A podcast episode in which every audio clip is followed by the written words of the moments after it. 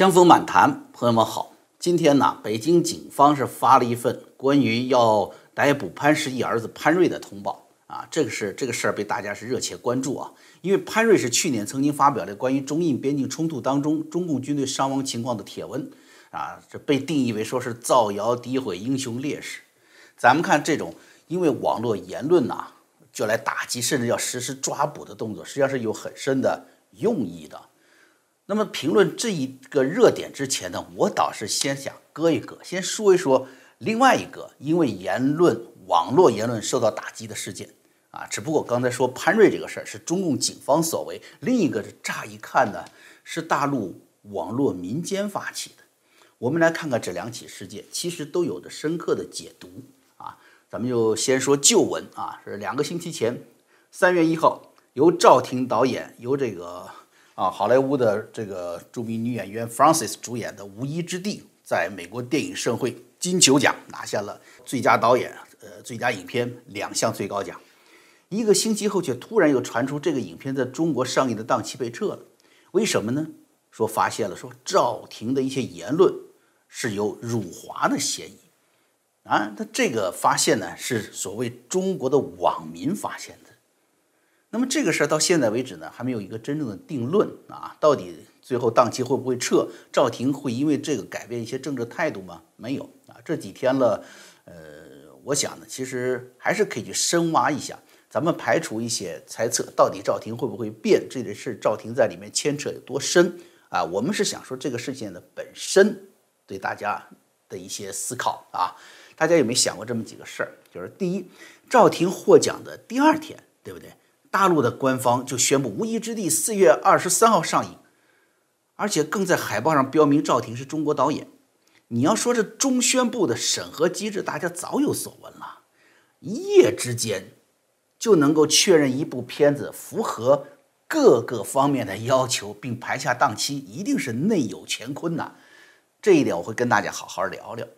那么第二个，这些爱国愤青们挖掘出来的所谓赵婷的这些。辱华言论最有名的就是那句话，赵婷说：“追溯我成长时期的中国，当时到处都是谎言。”那么有没有人想过，赵婷成长时期的中国是什么时期？赵婷是一九八二年出生的，一九九六年留学英国的。那么这些只为了一句话，好像自己的祖宗都被辱没了的这些愤青们，有没有想过，你们去了解一下赵婷？赵婷作为一个虽然不在政治圈子里，却因为特殊的家庭背景，经历了那个年代最诡异的政治动荡。那么，赵婷的少女时代到底经历了怎样的谎言呢？啊，第三个思考就是这一部片子《无依之地》啊，究竟带给我们怎么样的思考？啊，咱们就从这几个角度去说说吧。啊。就是先先说一说啊，就是一部美国电影节的获奖作品怎样被中宣部一眼看中并迅速安排档期的。其实赵婷本来就应该更早的啊收到大规模的祝贺的。他导演的影片《无依之地》，其实在年初已经在威尼斯拿到金狮奖了。嗯，在。张艺谋和陈凯歌较劲的那个年代，这个金狮奖是炙手可热的奖项啊！那那你看吧，这片子一送出去，似乎可以用西方人的眼睛扫一眼，哎呀，就就很有高尚的感觉了，你知道吧？但是这些年呢，欧洲三大电影节啊，都有一些这个衰落，特别是威尼斯嘛，咱们知道这段时间它总是遭到水淹啊，风水不太好了，是吧？电影节没有那么响当当了。更重要的是什么？是来自中国这方面的变化。你要说华人导演李安早就出人头地了，对吧？李安已经带着他的香港特级队伍，拿根绳子拴着，拉着演员在那个竹林上空飞来飞去的，是不是？啊，已经飞到奥斯卡了嘛，藏龙卧虎。那么这些年呢，国内用钱砸出来的《战狼》和讲好中国故事的这些大片，似乎也很炫了，特别多的技巧，对吧？花很多钱，所以对威尼斯这一类的电影节的这种期盼值啊，是低了很多了。那么金球奖到奥斯卡几乎是一个直通车呀，历来被称为奥斯卡奖的这个风向标嘛，对吧？所以如果赵婷能成为历史上首位捧起奥斯卡小金人的华裔女导演，哇，那不是光宗耀祖吗？是不是？这好像是中宣部的第一感觉，不对。咱们说哈，这里面虽然有期盼，但是这份所谓民族感情的期盼，你是无法解释。赵婷获奖第二天，中国官方就把他的电影在国内排期的。中宣部从来不会这么干的，他不会把商业价值和市场作为他的首选。这一看就是策划好的预案了。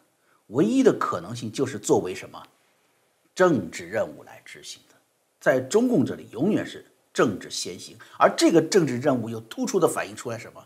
它的压倒性。因为中宣部很多时候它排期要往后延迟，是要考虑来自保守一点的观点呢，来自开放一点的观点呢，大家斗来斗去的啊，要花点时间的。这个吧，第二天就定下来了。为什么？哎，咱们先看另外两个时间表啊，北京两会。人大什么时候开的？三月五号。政协是哪天开的？三月四号。他能拿奖，他是三月一号出结果的，是吧？而此次两会最重要的是什么？当然是习近平执政成就的完全展示嘛。习近平有什么伟大的成就呢？哎，大家只要稍微关注一下大陆的新闻就知道了。最近啊，最大张旗鼓宣传的是什么？二月二十五号，习近平亲自宣布脱贫攻坚战取得全面胜利。这说来话长了啊！这说上是让中国人民摆脱贫困，是毛泽东时代开始的一个宏大这个愿望啊。到邓小平时代，哎，都开始建立一个时间表，中国人民什么时候能摆脱贫困？那列个时间表啊。尽管我们知道呢，其实中国的赤贫本身就是一个巨大的谎言。那清朝道光年间，国民生产总值就就远超英国了，是不是？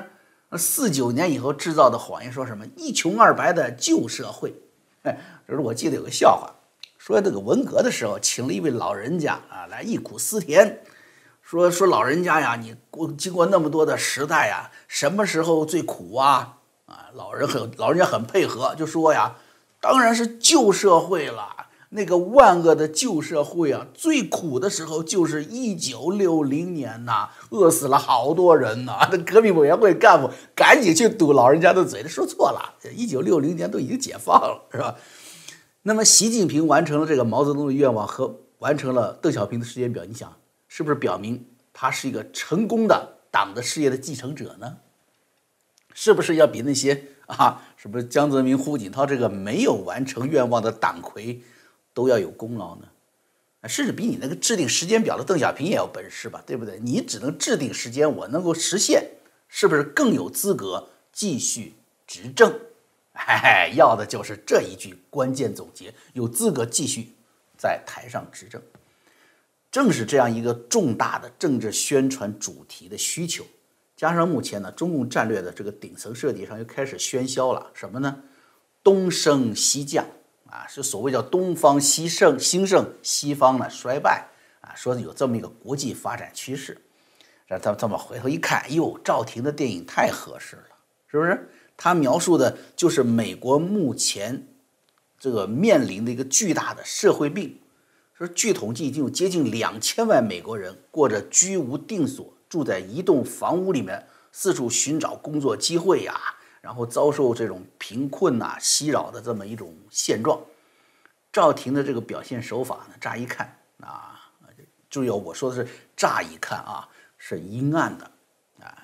至于到底是什么呢？我一会儿还可以继续讲评啊。说这么一问一眼望去啊，都是绝望和贫困的阴暗的美国，太符合中宣部现在的宣传需要了。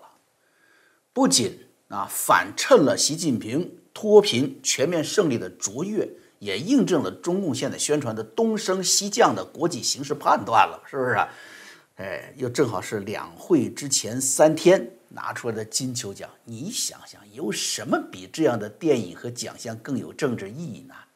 喜欢八卦的民众们也看，哟，华人导演长志气，是吧？这就是为什么中宣部和中共的审核部门能够在金球奖出来的第二天。就超高效率安排一个美国电影在中国的投放档期的原因了，但是这事儿呢就被中国的网友给搅黄了。哎，中国大陆网友啊，好多长期被中共培养的那种敏锐的捕捉阶级斗争新动向的那个本事，再加上你说什么？二零一九年香港反送中，加上孟晚舟的事件呢？那个被引导的民粹潮流啊，一直没有停歇过。过去的你知道什么什么这个反日反韩的啊，什么靖国神社，什么钓鱼岛啊，那个都是跟着中宣部统一节拍，是吧？让你闹你就闹，让你歇菜你就歇菜，那是一种爆发式的民粹。现在呢，因为疫情啊，已经成为了一种常态了，一直没有离开人们的正常生活。也因为香港的问题，这些作为焦点的中美冲突啊，一直在持续。所以这次这个民粹啊，二零一九年煽起来以后啊，中共就一直没有吹熄灯号，因此也就出现了什么，就就爱国粉粉红们一直保持一种亢奋的状态。结果这次就挖出来了赵婷黑材料这么一个，咱们说可以有点狗血的反转情节了，是吧？这大水冲了龙王庙了吗？是吧？爱国粉红坏了中宣部的大布局了。这一点呢，实际上是可以从胡锡进的评论中看出来的。不光是我这么正面的分析啊，是这样的一个结论。你看胡锡进的态度是什么？他是从来是唯恐天下不乱的主编呢，是吧？主编啊，是主要的瞎编，是吧？那这次竟然说什么？应该多给公众以市场化的方式来处理这种争议的机会。官方不妨超脱一些，可以不介入，让社会的活力获得更多的空间。哎，大家听出来了吧？啊，说官方可以不介入，这不就暗示了这个事情一直就是什么？就是官方在操作嘛，是吧？胡主编竟然那么这这个很中肯的中间说和，和他一贯的就那种要非得把小事儿搞大了的风格迥然不同啊！这说明赵婷电影这个事情啊，的确是中宣部有着非常高的政治安排，粉红们这个捣乱搞错方向了，影响了主子的安排了，是吧？于是胡主编就出来纠偏。你看这评论是这么解读的。当然呢，尽管有这样的深刻的政治安排，我并没有把赵婷啊就当做这个安排的一部分，或者说是赵婷就愿意服从这种安排，未必，甚至可能正相反，赵婷自身的成长啊。呃，咱们从就是粉红们抓住不放的那句话，我们可以看出来，光抓那句话，你一听是辱华了，但实际上你要看前后文，它清晰的表明了赵婷认为自己是哪国人，与他是否辱了哪个国家并无关系，他并不特别在意这个你们在意的这些所谓啊是中国人还是美国人。更多的是什么？他个人成长的经历，他谈呢，说选择这个做这个电影题材，要追溯到自己十几岁的时候，在中国的成长经历。那个时候到处是谎言，感觉好像自己永远无法从中走出去。你看到没有？这是他当时的一个思考。那么他得到的很多信息都是不正确的。赵婷说，这让他自己对的家庭和自己的背景充满了。叛逆的情绪，后来去了英国，开始重新学习自己国家的历史，学习政治学。为什么学政治学呢？是用信息武装自己，然后再挑战它。这说明啊，赵婷是经历了一个反叛自身所经历的那个谎言洗脑的环境，开始独立思考，并在独立思考和在西方的生活实践当中，到达了思想成熟的彼岸。是这么一位人，啊，所以我们回到开篇的第二问了，就问赵婷经历了怎样的谎言，啊，这就咱们自己去挖一些信息吧，啊，赵婷的父亲呢叫赵以吉，很多朋友都知道了，他呢是中国改革开放时期的一个名人，赵婷的继母宋丹丹，大家是听了这个名字觉得很熟悉，因为这个名演员嘛，是吧？呃，也比他的父亲出名的多。除了因为他是名演员，所以所以显得宋丹丹很有名以外，为什么赵玉吉不太那么出名呢？实际上是那个时代被刻意的遗忘了，所以对现在年轻人呢就不那么出名了。那么是个什么样的年代背景呢？哈，这个中国呀，这改革开放初期啊，当时呢，一边是为民族前途而进行政治改革的一份原始冲动，然后另一边呢是什么？抗拒政治改革。啊，就是保全中共性命，说你只挣钱就行了啊，只挣钱，只开放，不动中共的体制，那么一种思想，双方在搏击。最后这场搏击因为一场六四啊，政治改革这边呢就戛然而止了。赵玉吉是首都钢铁公司的总经理，他的前任叫做周冠武啊，是首都钢铁公司的土皇帝啊。所谓这个中共建政之后啊，就一直在那当领导干部。他当年是团级干部啊，团参谋长。从一九四九年进城之后呢，就在北京石景山钢铁公司啊啊，在那里当厂长。他当年呢是谁呢？是晋冀鲁豫杨得志啊、杨勇啊这一批高级干部下面的这个属下。所以相对西北的干部，比如说是习仲勋的高岗啊这一批啊，或者相对于林彪的四野啊。东北军啊，东北的干部，所以呢，晋冀鲁豫的干部相对来说，在几个重大的历史运动时期啊，相对的是比较稳定啊，冲击比较少啊。当然文革都挨过斗，但是呢，把他们拿下，甚至啊，搞得很厉害的不多。所以呢，周冠武呢，基本上就成了什么呢？慢慢的在历次经历了慢慢的经历历次运动之后啊，成了一个雷打不动的首钢土皇帝。他在中央啊，据说是只服邓小平和万里；在北京呢，他只服陈锡同。六四之后的这个局面被打破了，啊，当时呃宣传很多的是什么？就是邓小平啊南巡啊。其实邓小平不仅是南巡做过指示，对当时的大中企业改革是做过指示的。这个很多人都不知道。当时有篇文章叫做什么？叫《北国也有春风度》，说的是什么？就说的是邓小平视察首钢这个事情。记录了这个事情，那么在那以后的周冠武交权，因为什么？因为邓小平在六四之后这一批大干部啊，为了制约杨尚昆啊，邓小平是带头出让权力啊，他出让这边出让军委主，杨尚昆那边让出国家主席来，给江泽民啊腾出一个领导的空间来。那么当时首钢这个周冠武退出权力的这个最高最高位的时候，其实也在走过场。为什么说呢？有些老首钢回忆说，当时大家都接到通知了，手里虽然写了好几个人的名字，但是你们手里的选票只能投给改革领头人，也是周冠武最信任的接班人赵婷的父亲赵玉吉。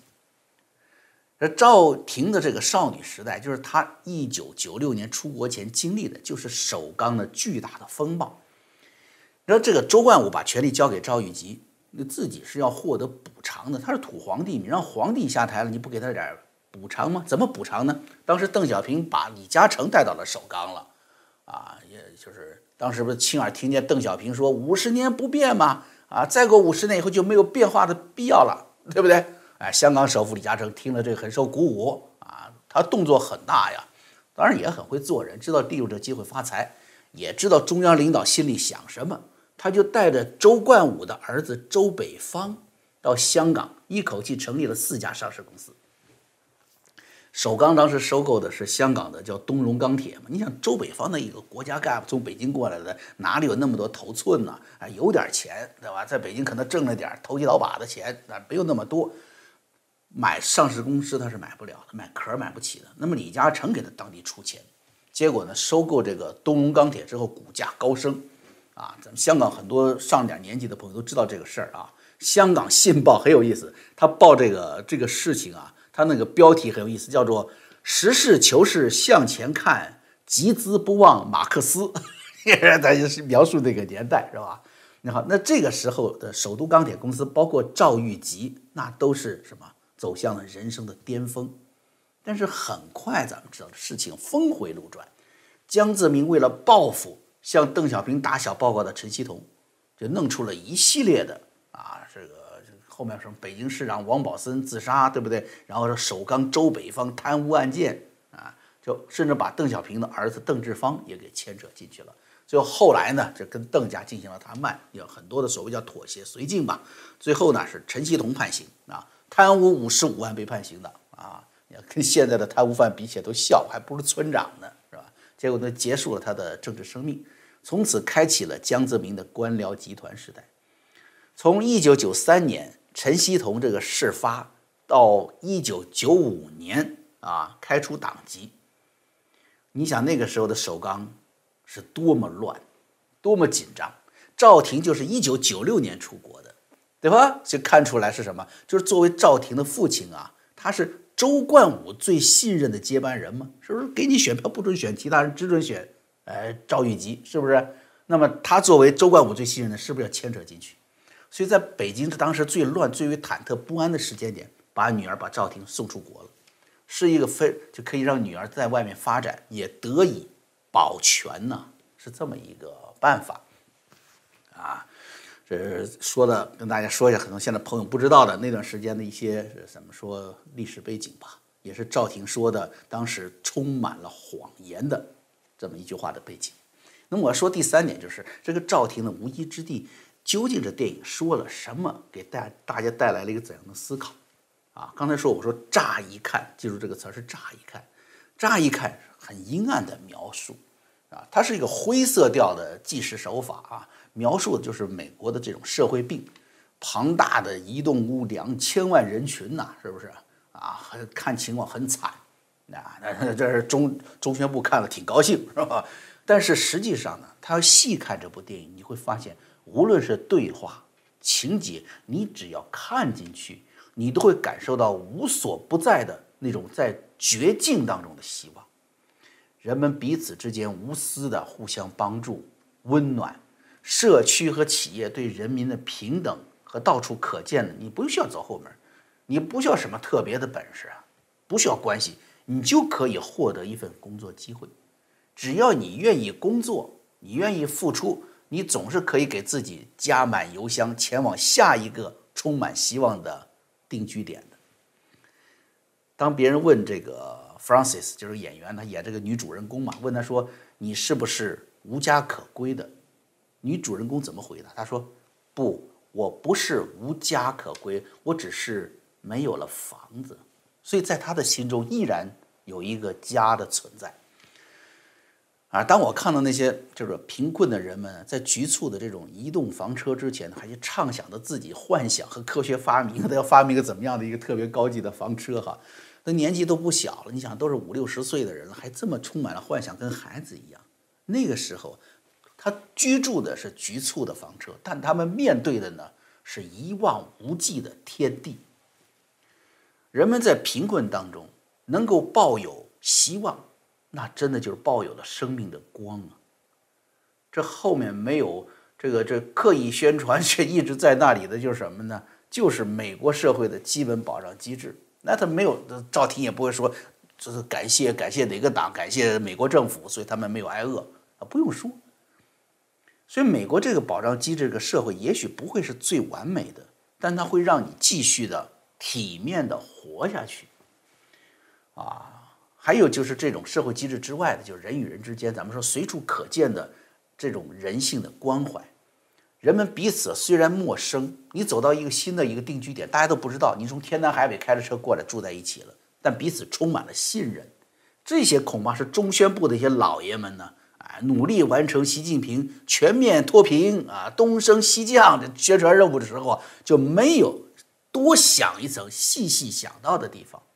而这个正是赵婷作为一个有才华的华人导演，摆脱了她少女时代在北京的那个充满谎言的地方，重新认知的这个世界真实的地方。这个世界的确不那么完美啊，甚至让人困顿。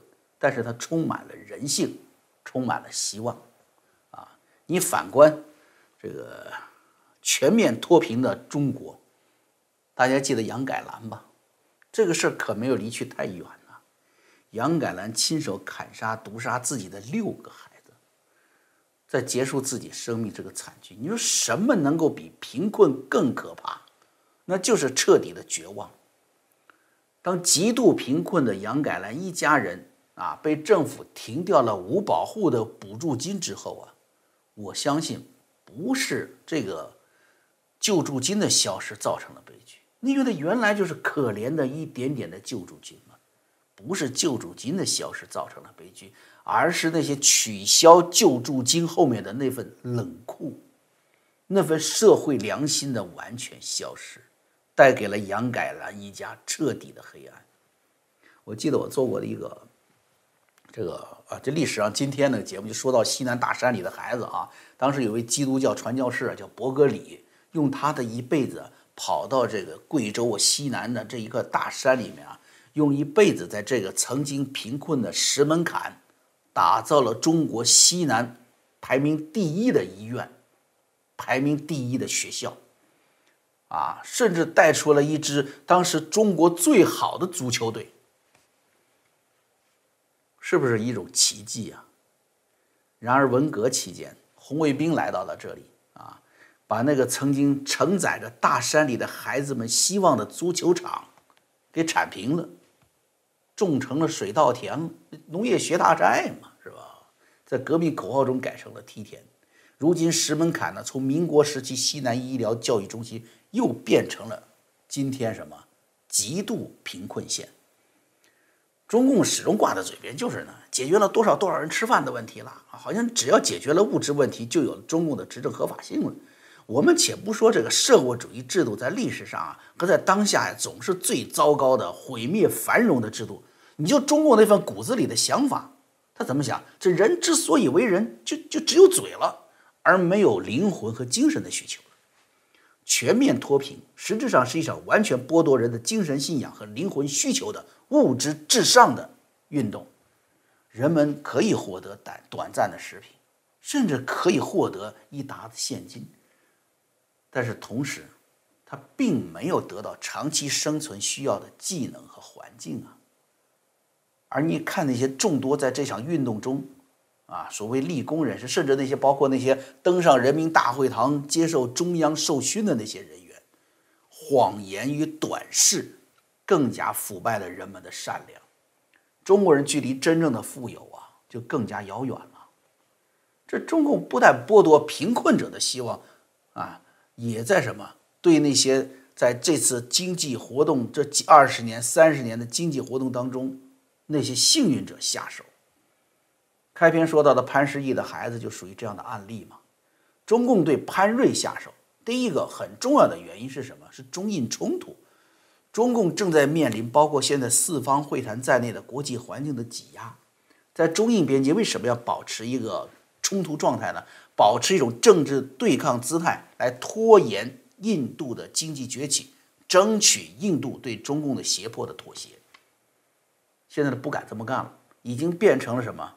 因为印度已经变成了美国印太战略的重要盟友了，印度现在腰杆直得很，中共被迫要在中印边境示弱与退缩，那么任何民间揭露真相的声音都会让中共下不来台，那当然也会让习近平这个执政强人的形象受损嘛，是吧？这是原因之一，原因之二就是刚才提到的，中共需要的是听话的啊，继续接受。